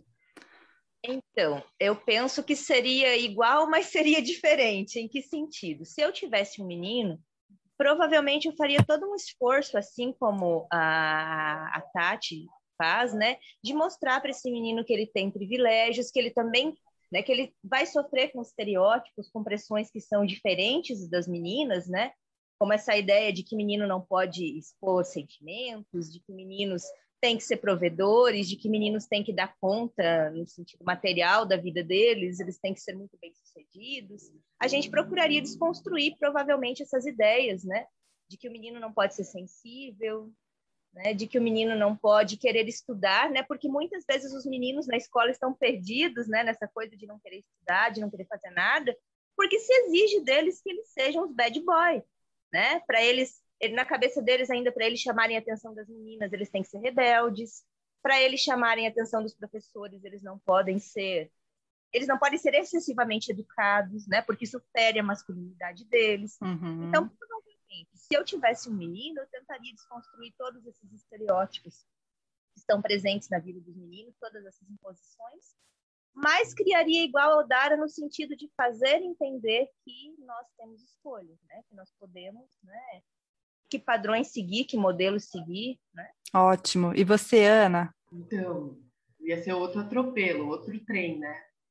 Mas eu acho, eu aprendi muito com a Tati agora. Tá. Eu acho que essa questão, eu ia pensar bastante sobre estar muito à disposição. Eu acho que é importante que eles, eu ia manter esse meu processo de, de vida pública e de trabalho e de ritmo de trabalho e, e iria ficar muito preocupada com a questão da percepção dele do espaço de poder, do espaço de privilégio e da questão da empatia. Eu acho que eu ficaria muito mais preocupada. Eu acho que talvez seria um desafio diferente. Com certeza, assim, não sei se educaria diferente, mas as minhas preocupações, eu ia ter preocupações diferentes a preocupação minha e do Pedro com relação a Maria é muito nesse sentido de então quer quer é, desmontar a mesa com a gente, né? Então fazer outras coisas que a gente não foi ensinado a fazer, é, saber que você pode ocupar todos os espaços, ou a tua mãe tá lá, tá sustentando na plenária, olha, a teu pai vai ficar aqui porque a tua mãe vai viajar, é, hoje a mãe que vai ficar porque o pai que vai viajar, então nesse sentido, sabe? E com, com os meninos, eu acho que teria que ter uma preocupação diferente, porque para que ele entendesse esse espaço, não só pelo meu exemplo, talvez, talvez o meu exemplo não seria suficiente. É, eu acho que é bem isso que você falou. Acho que eu também não criaria diferente, mas eu pensaria de uma maneira diferente, tendo em vista aí o que já está colocado, né? nessa divisão de, de gênero, do que já está imposto, então essa coisa da divisão de tarefas, então eu, da mesma forma que eu faço com a Malu, mesmo ela tendo três anos, ah, ela tirou é, os brinquedos do lugar, eu falo, filha, depois que você brincar, você vai guardar tudo, ela vai lá e guarda, é, quando vem meu sobrinho brincar com ela aqui em casa, é, eu já faço ele guardar aqui, entende? Então eu falo assim: olha, Rafa, tirou do lugar, guarda. Aqui na casa da tia não é, é diferente. então eu faço, né? Eu faria mais ou menos também nesse sentido. E você, Tati? Eu não tenho nem roupa para isso. eu, Tati, eu nunca eu... tinha pensado como os heróis são tóxicos, né? Que eu não tive é... herói aqui. É muito tóxico mesmo. Assim como as princesas. Uhum. Mas das princesas eu já tinha pensado. Muito, muito é... antes. Os heróis não tinham. É, mas eu vejo. A, até ontem eu e o Arthur assistimos é, Raya e o Último Dragão. É, e a gente comentou assim como que a Disney sacou é, a importância de colocar a cultura asiática, não tem nenhuma referência, são princesas mulheres, é, guerreiras que vão à luta, é, eu vejo que é mais fácil, não, menos difícil ser mãe de menina hoje que talvez na década de 90 e 2000, que daí era só a Cinderela. As princesas melhoraram muito. É, porque daí era até um padrão estético, né, muito forte, né, da, da loira, branca. É, é, eu até li um trabalho, um artigo, acho que foi para um Unbox, que o quanto a Moana foi revolucionária pela questão estética, né? pela espessura das pernas, dos braços, por ela não ter referência nenhuma de que é um príncipe. Agora, voltando à pergunta, eu vou ter uma menina. Gente, eu nunca pensei. Quando eu engra... eu tive duas gravidez é, antes do Arthur, as duas eu perdi, e o Arthur foi a minha terceira gravidez. Não pensava nem em nome. Porque a gente tem aquela questão, ah, se for menino, se for menina, eu não tinha nem nome. É, eu não sei, eu acho que eu não, não sei se eu teria competência de, de ser mãe de uma menina. Mas se fosse para idealizar, vamos fazer aqui um tipo ideal viberiano, ia ser uma, uma mini feminista cortadora de pênis.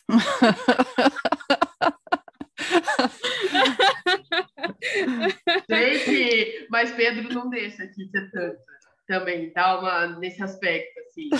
Então, eu acho que a relação, como a gente está muito. Eu não era casada com o Pedro quando a gente engravidou, mas a gente namorava há 10 anos.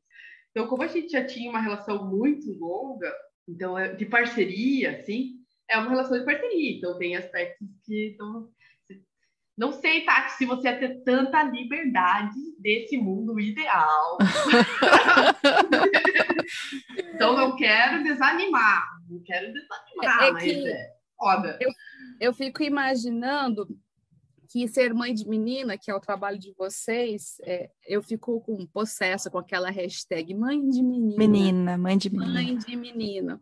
Outra coisa que a gente não falou antes, mas que eu fico possessa, são postagens, memes, piadas de quando a criança fica com o pai, como se o pai fosse irresponsável e a mãe a, a responsável, a responsável pela pelo, pelo cuidado, eu, eu fico irritadíssima. Eu sei, ai, Tati, você tem que dar risada, que é piada. Ai, gente, eu não acho engraçado, me uhum. desculpe. É... Não é, sabe por quê? Porque tira a responsabilidade. É, parece que a gente ocupa um espaço e tem uma diferença, uma distinção muito grande. Só porque um. Não, na verdade, a responsabilidade pelo cuidado é dos dois. Não existe diferença. Se ficar só com ele, vai ter que ficar. É, eu acho é Esse... muito, muito tóxico esse, é, esse, esse discurso do, do homem incapaz, ele serve para reforçar essa ideia de que a gente tem que fazer tudo mesmo, né? Muito é, confortável, né, Cândido? lidam nessa ideia de incapacidade de fazer as tarefas domésticas, muitas vezes até fazem errado de propósito, ou se consolidam nessa imagem de que é, eu sou incapaz de cuidar direito da criança, né? E isso é uma forma também de sobrecarregar a gente com as tarefas. Então, eu acho que esse tipo de meme é super disfuncional, não tem graça nenhuma, né? Porque através do humor vai consolidando aquela ideia de que o homem ele é disfuncional no ambiente da casa, do lar, do cuidado com o filho, e é a gente que se lasca nessa, né? É, quem me dera eu ser disfuncional também, não, não quero fazer trabalho doméstico.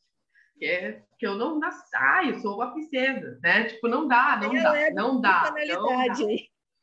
É, é muito confortável essa posição de irresponsabilidade. Outra posição bem confortável é, a, a, Ana, que, que é advogada, a gente vê muito nessas questões do, do mundo do crime, é o caso do menino Henry, eu acho que, é, uhum. é, não sei se vocês já perceberam, quem está escutando em casa, é, que não colocam o nome da Monique.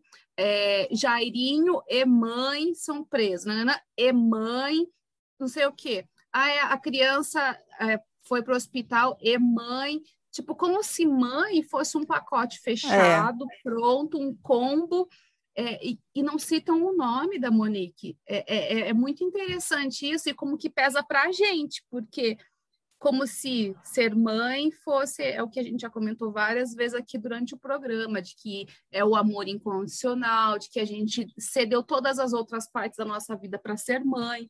E não é, né? Perde-se a identidade, né, Tati?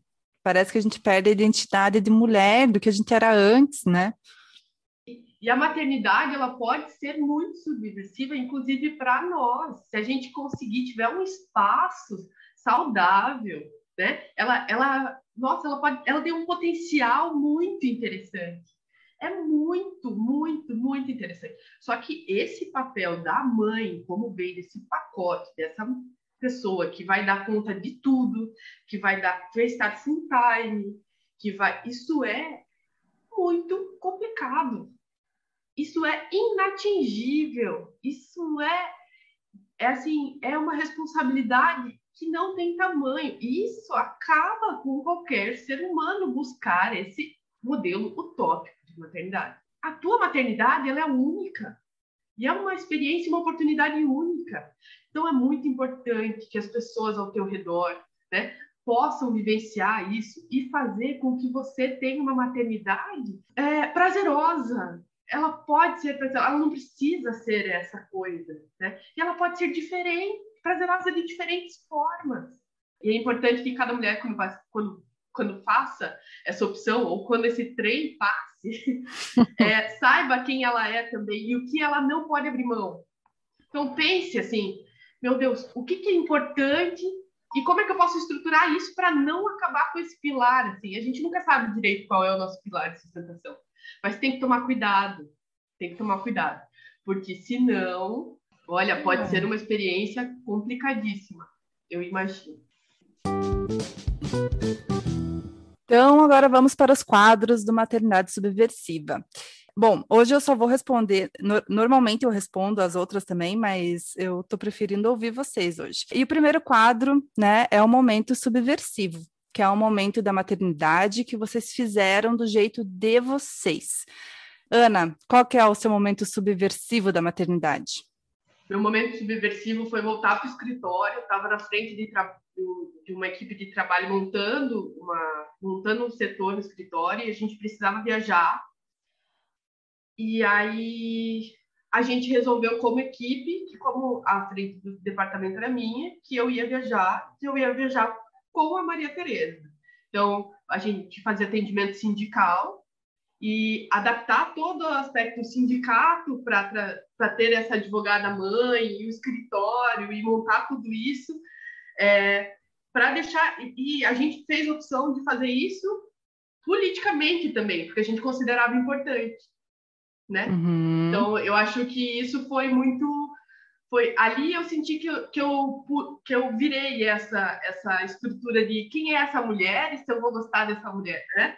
Ali uhum. eu senti que eu, que eu podia fazer disso outra coisa. E, e foi uma virada bem importante, inclusive no aspecto do puerpério, assim, daí exorcizei aquele, aquele fantasma e passei a retomar definitivamente as minhas coisas. Eu acho que aquele marco foi muito próprio da minha maternidade, só eu, eu que estava ocupando aquele espaço. Legal. Cami, qual que foi o teu momento subversivo? Ah, eu acredito que o momento subversivo de toda mãe acadêmica é continuar frequentando os espaços da academia com a criança, doa quem doer. Perfeito. É, então, assim, é, eu tive muitos momentos que eu me senti extremamente acolhida, né? O Departamento de Antropologia da Federal está de parabéns nesse sentido, porque eu sempre pude sair, amamentar minha filha, é, eu sempre pude faltar quando a minha filha estava doente e conversar com os professores depois e conseguir resolver as questões. Mas eu percebi que não, o ambiente não era muito receptivo nos eventos, por exemplo, para alguém que está com uma criança.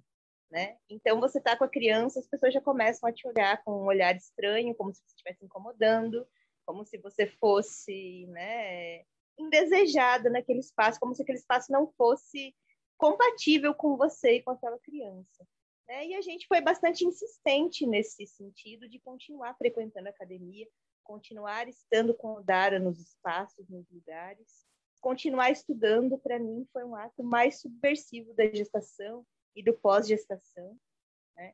É, eu terminei a graduação e entrei no mestrado no momento que eu estava grávida. Eu ingressei no mestrado com uma criança pequena. E eu uhum. continuei ali nos passos. Então, para mim essa foi a minha maior subversão, foi continuar sendo mãe e acadêmica, né, independente do incômodo que, que isso pudesse causar. Massa. Tati, e o teu momento subversivo? Difere muito das meninas é, é essa questão de que mostrar para o mundo e para as nossas próprias crianças de que a gente não é só mãe, que a maternidade não basta. É, eu também já levei o Arthur para a universidade, é, ele vê a minha rotina, é, ele entende, mãe, eu, agora eu posso falar, você está fazendo coisas do doutorado, é, mãe, você vai viajar. E eu também fiz sanduíche, né? Fiquei um tempo fora do país, ele ficou com o pai e, e com toda a rede construída aqui. Eu acho que mais subversão do que isso de mostrar para um menino, um futuro homem, de que essa mulher vai, e que ela não depende de você que ela pode ir e que ela é outras coisas é um grande passo. Legal. O segundo quadro é o momento sincerona, que é para a gente dizer alguma coisa que a gente ama e uma coisa que cansa, que irrita a gente na maternidade. Tati. Como compartilhar cama. é, desde é, do aleitamento, quando é difícil né, levantar, e eu tive um período que eu ficava no quarto do bebê, e quando eu descobri que o bebê podia dormir comigo, e agora o bebê está quase com nove anos, e é só nós dois aqui, então a gente compartilha a cama, é uma delícia. É, o que eu odeio, olha, todo dia eu tenho conta-gotas de coisas que eu odeio, mas talvez porque muitas partes da gestão da vida da criança fica comigo. É, a gestão em si ser centralizada na mãe, é, eu, eu não gosto. E quanto é difícil achar parceria, que mulheres que estão ouvindo, que têm homens que topam essa parceria, é, é, é muito legal e deve ser muito legal. Eu não tenho isso aqui. Eu não gostei de amamentar também, mas amamentei um ano e meio. É, não é prazeroso, é doído, é, chorava, chorava escondida. É, o puerpério também não gostei. A barriga eu também não gostei. Tem várias coisas que eu não gostei. Eu publiquei a minha primeira foto grávida agora, 2021. A criança, o bebê já vai fazer quase nove anos. Eu não gostei de ser grávida, de estar grávida.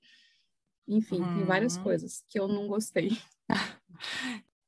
Eu vou compartilhar alguns dos desgostos com a Tati. Eu não gostei da sensação da barriga pesada. Amamentar não é aquela maravilha que todo mundo fala, né? É terrível. Eu não gosto de não poder ir no banheiro sozinha, porque ela é um grude comigo, então ela está atrás o tempo inteiro, né? Ela também é um grude com o pai, mas é, ela não me deixa nem mesmo ir no banheiro, tem que estar, tá, né? Eu tenho que estar tá sempre podando ela. Olha, filha, essa hora é um momento aqui, pessoal, né? Me deixa usar o banheiro sozinha, né? E o que eu acho prazeroso é poder dividir os meus momentos de lazer com ela, assistir filme com ela. É tão legal, é tão legal observar essa, essa essa, essas curiosidades que ela tem. É legal poder acompanhar a vida dela, o crescimento dela, o desenvolvimento dela, ter a companhia dela nos momentos de lazer. Eu gosto muito de ser mãe, né? Embora seja extremamente cansativo, embora a gente não queira romantizar né, a maternidade, porque ela não tem nada de, de, de romântica, ela é difícil, né? Mas esses momentos de, de, de ver um serzinho crescendo e se desenvolvendo e e aprendendo coisas é, é, algo muito divertido, é algo muito legal, é bom poder participar disso. Né? Mas essa falta de momentos para ficar sozinha consigo mesma, na hora de ir no banheiro, por exemplo, ou de tomar um banho, realmente é algo que não é agradável. Eu sinto hum. falta de poder fazer cocô sem alguém me olhando.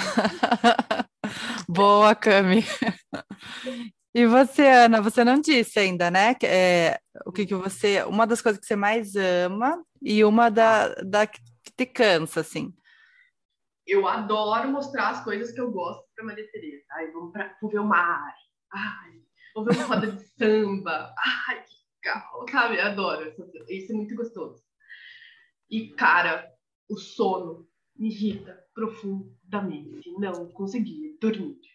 Uhum. Não consigo dormir. A mudança de sono, né? aí aconteceu um dia, ficou de madrugada, isso acaba comigo, assim, dá vontade de sair correndo e pular pela janela, sabe? O sono. Uhum. Sono. Doença no meu sono, desde que ela nasceu. Bom, o terceiro é o momento nostalgia, né? A gente já acabou falando de algumas coisas aqui, mas se vocês quiserem complementar, que é o que vocês sentem falta para vocês como mulheres. Pode ser qualquer coisa, do passado ou do presente. Cami? Eu sinto falta do cabelo que eu tinha antes da gestação. né? Caiu metade, né? Com a gestação, com a amamentação, né? Eu sinto muita falta da energia que eu tinha para para sair, para fazer esporte, para fazer exercício físico. Hoje, como a gente não tem essa, essa rede de compartilhamento de cuidados, muitas vezes a gente acaba é, tendo que fazer as coisas juntos, ou então, é, quando a gente vai resolver questões na rua e tal, quando a gente vai se exercitar, a gente acaba tendo que levar ela junto, muitas vezes, e aí a gente já não tem mais aquela possibilidade de caminhar longas como a gente fazia, né? De ter esse momento com o meu companheiro, de estar né, caminhando, correndo. Hoje a gente não pode mais, porque a gente tem que estar com ela todo o tempo. E aí, quando a gente vai fazer as coisas, a gente tem que revezar e fazer sozinhos. Né? A gente já não tem mais esse momento juntos de praticar esporte. Então é algo que também faz bastante falta. Uhum. Ah, eu tenho saudade de não precisar ligar para ninguém.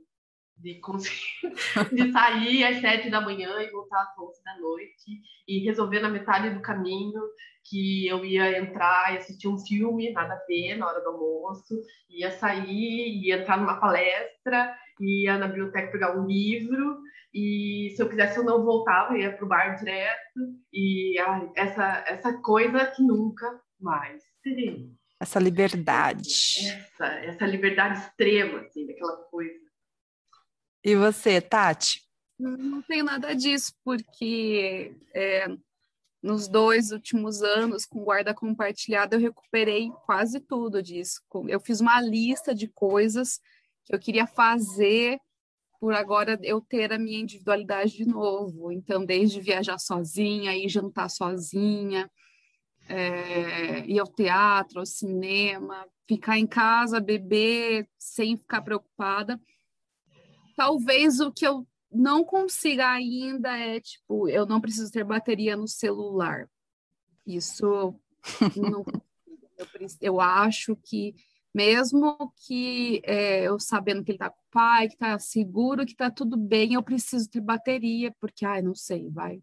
Isso que eu morei fora, estava lá em Portugal e eu ficava pensando, nossa, eu não vou poder fazer nada daqui, mas eu tinha essa, é meu isso, né, de desprendimento.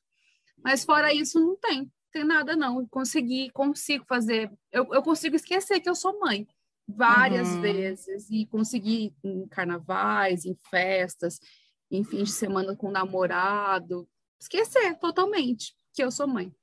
Acho que fica aí a dica, né, pessoal? Guarda compartilhada. Nossa, Cami, será que esse dia vai chegar para nós, Cami? a observação delas, porque elas falam em, é, é, da, da, da, da, Ana, porque ela fala em sentir falta de fazer as coisas sozinha. Eu sempre fiz as coisas sozinha e eu sempre tive essa liberdade para fazer as coisas sozinhas, porque o pai fica com ela. Né? O pai cumpre com o papel dele, com a função dele. Então, assim, eu tenho toda a liberdade de fazer as coisas sozinha, mas eu sinto um pouco de falta de fazer as coisas com ele, uhum. né? Porque a gente, né, a gente costumava sair juntos, fazer exercício juntos. Então, assim, me faz falta essa coisa de fazer as coisas com ele, porque a gente não pode contar com outras pessoas nessa socialização do cuidado, né? Então, eu estava achando bem diferente as falas delas, assim, né? Porque essa coisa do fazer sozinha eu ainda tenho muito, eu só não consigo fazer mais nada com ele agora. Uhum. Não, Cami, mas não é só falta de fazer sozinha, é falta de, de dessa responsabilidade, sabe essa responsabilidade contínua? Sim. Tipo, de não poder deixar o celular. Tipo, eu faço um monte de coisa, tanto, tanto que estamos aqui todo esse tempo, né? Mas o Pedro também faz um monte de. Mas é que eu era muito livre. Para finalizarmos o episódio de hoje, vamos falar então a dica de mãe, para a gente indicar qualquer coisa que a gente tenha gostado e queira compartilhar. É, depois eu vou colocar né, todas as dicas lá no Instagram, no Maternidade Subversiva. Então podemos começar com a Cami? Qual é a tua dica de mãe, Cami? o livro da Chimamanda, porque eu acho que ela coloca essas questões que a gente trabalhou hoje de uma forma tão simples, tão acessível, Sim então, assim, você não precisa nem ter nascido feminista para você promover uma educação feminista para sua filha a partir daqueles conselhos básicos que ela dá, né? É, é, é porque eu acho o livro dela bem interessante para pensar essas questões por conta da linguagem acessível mesmo e por mostrar que essa educação feminista ela pode ser feita no cotidiano de uma forma simples, não é assim um bicho de sete cabeças. Você não precisa ter formação, você não precisa ser alguém que frequentou aulas sobre o feminismo, né? Pequenas atitudes, né? Como ensinar a criança a não querer agradar, como dividir responsabilidades, né? Como ensinar é, que não existem papéis de gênero realmente, que esses papéis são absurdos, ensinar os meninos a ter, a ter autonomia. Então foi um livro assim que me ajudou bastante a, a direcionar a criação da Odara, né? Quando eu falo, quando eu falo sempre na importância do exemplo, eu tenho sempre em mente esse livro, porque ela mostrou para gente que essa educação feminista ela se dá no cotidiano e também me tirou algumas cargas que, embora a gente tente desconstruir, né? É, é, é como a colega falou, né? Estudou antropologia durante um tempo, né? E, mas ainda tem essa questão do inato, daquilo que é, a gente ainda tem muito bem estabelecido na cabeça essa questão do inato, né? Do que a gente tem que ser enquanto mãe. Mas ele me ajudou a tirar algumas cargas, né? De não me sentir mal por continuar tendo uma vida à parte, além da maternidade, para além da Odara, para além, né? Desse papel de mãe. Uh, de não me sentir mal em pedir ajuda, de socializar mesmo as tarefas com relação a ela. Então, assim, esse livro foi bem importante para mim, sabe? E eu acho que ele é uma boa dica porque ele é acessível, ele fala numa linguagem que qualquer pessoa, independente de ter tido uma educação feminista ou não, consegue compreender. É, a Chimamanda ela tem um, um talento, né? Assim, uma vocação de falar, de colocar em palavras assim, de forma simples e acessível, como você mesma disse. E, e para quem tem interesse, tem dois, é, tem vários, né? Mas assim, tem dois é, vídeos dela no YouTube, que ela se apresenta no TED Talks, que um deles é Todos Nós Deveríamos Ser Feministas, e o outro é O Perigo de uma, é, de uma Única História. Os dois são maravilhosos também, fica a minha dica aqui então. É, Tati, qual que é a tua dica? Tem dica, não tem cartilha, é, cada criança é muito individual, mas o que deu muito certo e que fez com que eu não tivesse depressão pós-parto e que fez com que eu estivesse aqui firme e forte agora, quase nove anos depois, é partilhar, falar com, achar a nossa tribo, achar o nosso grupo. Eu tinha grupo de um, uma página na internet, acho que era Baby Center, que acabou virando um grupo de Facebook, que acabou, acabou virando um grupo de WhatsApp, que eram gente de vários lugares que estavam em fases parecidas. E, é, e acabou dando certo e acabou fazendo com que eu não me sentisse sozinha e, e, que, opa, ela também rachou o bico do peito, opa, o, o umbigo caiu lá também, então vai ser de tal jeito é, nós mulheres, a gente compartilha muito pouco nossas narrativas, independente se é de maternidade, ou se é de vida amorosa, ou enquanto filhas, ou enquanto irmãs. A gente precisa falar mais das nossas histórias. É, a sociedade silencia muito essas histórias, como se elas fossem exceções, e quando a gente começa a compartilhar e falar, tal como estamos aqui todo esse tempo, a gente percebe que a gente não é muito diferente, de que dá para resolver, eu acho que é isso. Vamos falar, vamos falar sobre isso. É, não existe outro caminho que não seja pela comunicação. Legal. E Ana, você tem alguma dica? Eu tenho uma dica. Uma dica não. É uma dica, não sei se é uma dica, mas olha, mudou muito a minha vida ter um Kindle. Eu não conseguia ler depois que eu tive a Maria Tereza. Porque se eu acendia a luz, ela acordava e ler no escuro eu não conseguia.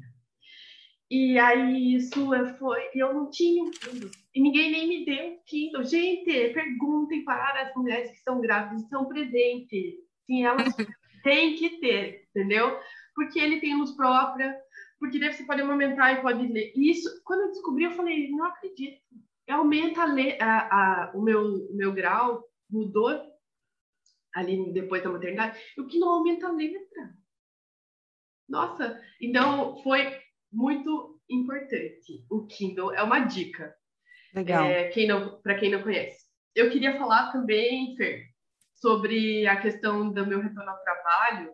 Queria agradecer, assim, é, a equipe que eu estava na época, que topou isso, e principalmente o meu chefe, o André Passos, que tinha tido gêmeos. E o, ele, é, ele, ele é a referência da equipe, né? A gente era uma equipe de advogados populares e ele é a referência mais forte. E ele, como já tinha tido a experiência de ter gêmeos, foi muito importante para que a equipe conseguisse entender o que estava se passando comigo, porque eu não conseguia falar muitas vezes. É, então, a experiência do André, enquanto pai de gêmeos, foi determinante para que eu tivesse dentro do espaço de trabalho, a liberdade e o entendimento da equipe e conseguir se retornar e desenvolver minhas atividades e conseguir voltar a ser quem eu sou e me apaixonar pela essa mulher mãe depois. Então, eu acho que isso fez muita diferença. Então, é muito importante. E eu sempre penso nessa função específica agora como uma responsabilidade para as pessoas e para as mulheres que vão trabalhar comigo, né? Uhum. Também vão ter essa experiência próxima de mim, que era uma coisa que eu não pensava antes. Ainda sendo feminista, eu não conseguia entender esse processo da maternidade. Sim. E não é, não é fácil. Não é fácil, né? E não é em todos os lugares, como a Cami né, comentou, na academia mesmo a gente sente, né? Essa, essa dificuldade, assim. Mas pegando o gancho da leitura, eu lembrei de mais uma, de mais um livro que eu acho assim fantástico, que é Histórias de Ninar para Garotas Rebeldes. São 100 fábulas sobre mulheres extraordinárias. Gente, tem eu acho que o 1 e o 2. Ele não é barato, ele é caro, esse é o problema dele, mas é um livro lindo, as ilustrações são lindas, e ele vai contando histórias de, de várias mulheres, assim, então tem a Frida, tem a Beyoncé, tem, enfim, é maravilhoso. Esse vale muito a pena também. E, é... e eu vou engatar, engatar na sua dica, tem um podcast. Então, é, temos várias pessoas que contam essas histórias. Já escutei todas com o Arthur. É, é o mesmo nome e, e, tem, acho, quase todas as plataformas de podcast. Eu li também na época Revolução Laura, da Manu Dávila. Da, uh -huh. E foi no. Eu, a gente tinha perdido. A Maria Tereza nasceu no mês que a gente perdeu a eleição. e logo em seguida, então, quando eu voltei para o espaço público, a Manuela Dávila foi a Curitiba. E foi nesse evento que eu, foi o primeiro evento que eu passei a participar também com ela, né? E aí eu li o livro dela, foi muito bom também. É um livro é, que tem é dividido em, em, capítulos curtos e foi foi possível e eu consegui também voltar ali a partir daquele momento. Ah, legal, várias dicas aí, né? Bem bom. É isso, pessoal. Chegamos ao fim. É, adorei a nossa conversa, né? Quero agradecer imensamente a participação de vocês três, né, da Camila, da Tati e da Ana, aqui no Maternidade Subversiva. É, já quero vocês mais vezes aqui. Foi muito bom, muito obrigada. Para finalizar, eu gostaria de agradecer novamente essa experiência de estar aqui compartilhando, trocando com vocês. Eu acho que nesse momento de pandemia é muito importante, né? A gente está muito solitário, a gente está muito, né, vivenciando realmente esse isolamento. E eu acho que é bom perceber que as angústias, que as dores, que as frustrações, que as dificuldades que é, a gente, que eu enfrento como mãe, também são as dores, angústias e frustrações de outras mulheres. Estão aí na mesma situação de pandemia, tendo que trabalhar, tendo que estudar com uma criança em casa. Então, assim, foi um alento estar aqui, é muito bom mesmo, foi, muito, foi uma experiência muito bacana. Né? E eu agradeço. Obrigada, Cami. Faço das palavras da Camila as minhas. Valeu, Fê. Obrigada, Cami e Tati. Estamos aí para o que for preciso, à disposição. É, qualquer dúvida, né? Me procurem nas redes sociais, me sigam, estamos aí, me chamem para conversa, o que for preciso e o que a gente puder ajudar, a gente está aí. Ana, qual que é a tua rede social? Diga aí. É arroba Ana traço Vasconcelos com dois L's no, no Instagram. Eu acho que é, eu sou mais ativa no Instagram, mas é Ana Letícia Maciel de Vasconcelos no Face. Beleza. Cami, eu não, eu não te achei lá no Instagram, você tem? Então, eu sou uma dinossauro, Fernanda. eu tô muito ruim também, tô tentando melhorar. Rede social, mas lá no meu Facebook eu estou como Camila Maia. Eu agradeço também, é muito importante esse momento. Falei lá no começo, minha primeira frase: maternidade mais do que nunca é partilhar. E eu acho que aprendi muito com vocês, obrigada. Aprendi muito de que a gente não precisa construir o que depois nossas crianças vão ter que desconstruir e vai dar trabalho. Então, semana que vem tem mais. Beijo, tchau.